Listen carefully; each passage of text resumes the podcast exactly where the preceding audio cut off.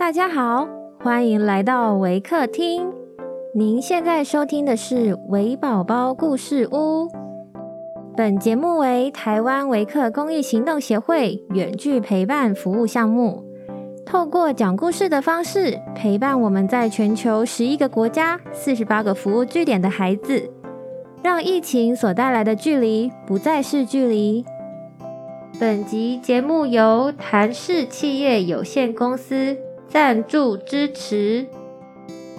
亲爱的听众，我是 Mrs. Clida，今天要讲的故事是《黄金鼻烟盒》。本故事将以英语进行。Hi everyone, I'm Mrs. Clida from Waker.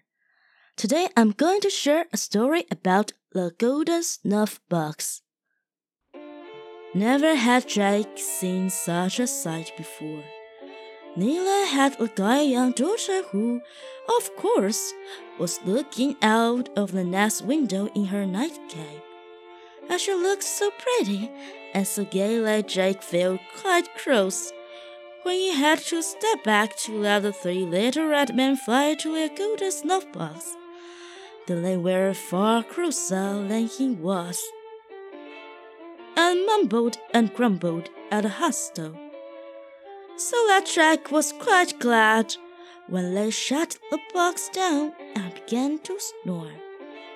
Well, of course, Jake and the gay young daughter were married, and were as happy as the day is long.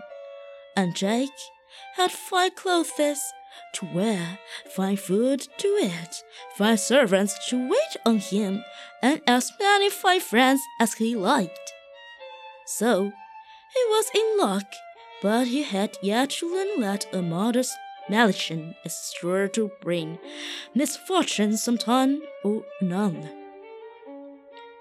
Thus it happened that one day, when he was going hunting with all the ladies and gentlemen, Jake forgot to change the golden snuff box. And what should happen but that the servant let it fall on the ground when he was folding up clothes, and a snuff box flew open and out, popped the three little red men yelling and screeching. Well, when I found out that they hadn't really been summoned, and that there was no fear of death. They were in a towering temper, and said they had a great mind to fly away with a castle, golden palace, and all. Hearing this, the servant pricked up his ears. Could you do that? he asked. Could we? They said, and they laughed loud. Why? We can do anything. Then the servant said ever so sharp. Then move me this castle and all it contents right away over the sea, where the master can't disturb us. Now the little red man need not really have obeyed the order. But they were so cross with Jake that hardly had the servant say the words before the task was done. So when the hunting party came back, lo and behold, the castle and the church and the golden palace had all disappeared. At first, all the rest set upon Jake for being a knave and a cheat, and, in particular, his wife's father threatened to have at him for deceiving the gay young daughter. But at last he agreed to let Jake have twelve months and a day to find the castle and bring it back. So off Jake starts on a good horse, with some money in his pocket, and he traveled far, and he traveled fast, and he traveled east and west, north and south, over hills and dales, and valleys and mountains and woods and ship walks but never a sight of a missing castle did he see. Now at last he came to the palace of the king of all the mice in the wild wood, and there was a little mousie in a fine hauberk and a steel cape doing sentry at the front gate. And he was not for letting Jake in until he had told his errand. And when Jake had told it, he passed him unto the next mouse sentry at the inner gate.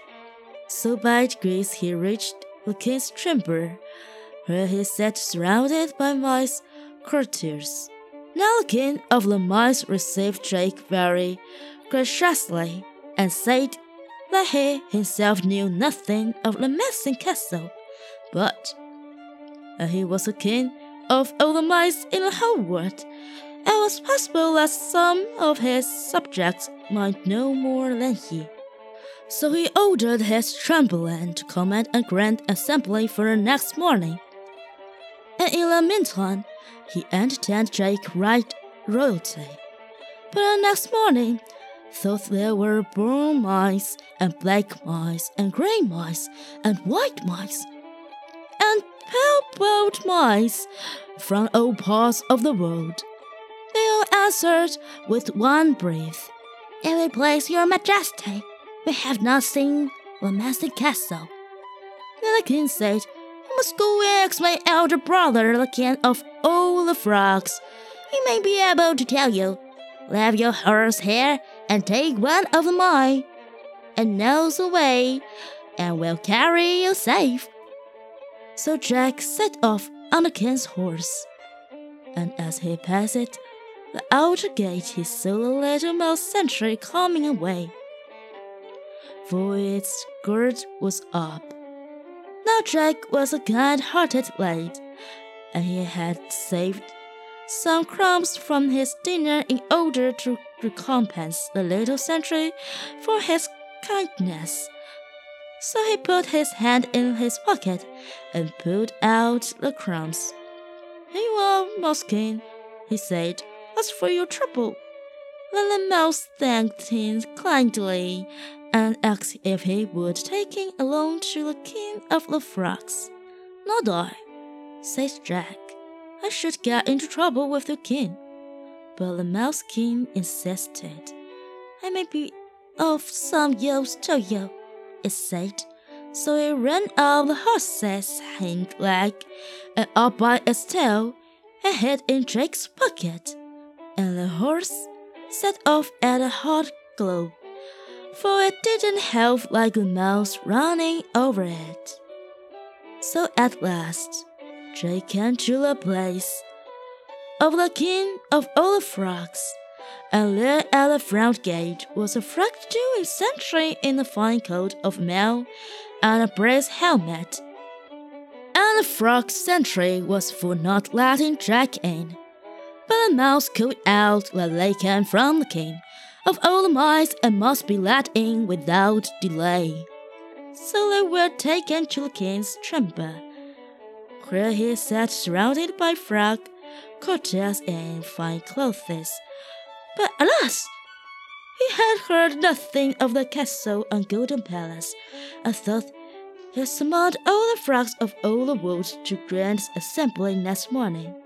They all answered his question with, Go, go, go, go which everyone knows stands for no in frog language. So the king said to Drake, There remains but one thing. You must go and ask my eldest brother, the king of all the birds.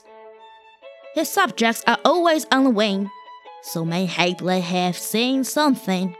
Leave the horse you are riding here, and take one of mine, and knows the way, and will carry you safe.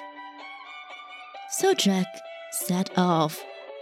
And being a kind hearted lad, he gave the frog sentry, whom he met coming away from his gourd, some crumbs he had saved from his dinner. And the frog asked leave to go with him. And when Jack refused to take him, he just gave one hop unto the stirrup, and a second hop unto the crupper, and the next hop he was in Jake's other pocket. Then the horse galloped away like lightning. Foyet didn't like the sibling frog coming down plump on its back. Well, after a time, Jake came to the place of the king of all the birds, and there at the front gate were a sparrow and a crow marching up and down with matchlocks on their shoulders. Now at least Jake left Fitch's plate, and a mouse and a frog from his pockets called out, We come for the king, Sarah! Let us pass! So that the sentries were right amazed, and let them passing without more adam. But when they came to the king's trumpet, where he sat surrounded by all manner of birds, tomtits, wrens, cormorants, turtle doves, and the like, the king said he was sorry, but he had no news of the missing castle, and thought he summoned all the birds of all the woods to a grand assembly next morning. Not one of them had seen or heard tell of it. So Jack was quite disconsolate till the king said, But where is the eagle? I don't see my eagle. Then the trembling, he was attempted, stepped forward with a bow and said, May it please your majesty, he's late. Said the king in a fume. Summon him at once. So two logs flew up into the sky till they couldn't be seen and sang ever so loud. Late, says the king in a fume. Summon him at once. So two logs flew up into the sky till they couldn't be seen and sang ever so loud till at last the eagle appeared all in a perspiration from having flown so fast. Then the king said, Sarah, have you seen a massive castle that stands up and twelve palaces of gold? And the eagle blinked its eyes and said, May it please your majesty, let it wear a thing. Then everybody rejoiced exceedingly and when the eagle had eaten the whole cove so as to be strong enough for the journey, he spread his wide wings on which Jack stood, with the mouse in one pocket and the frog in the other, and started to obey the king's order to take the owner back to his missing castle as quickly as possible.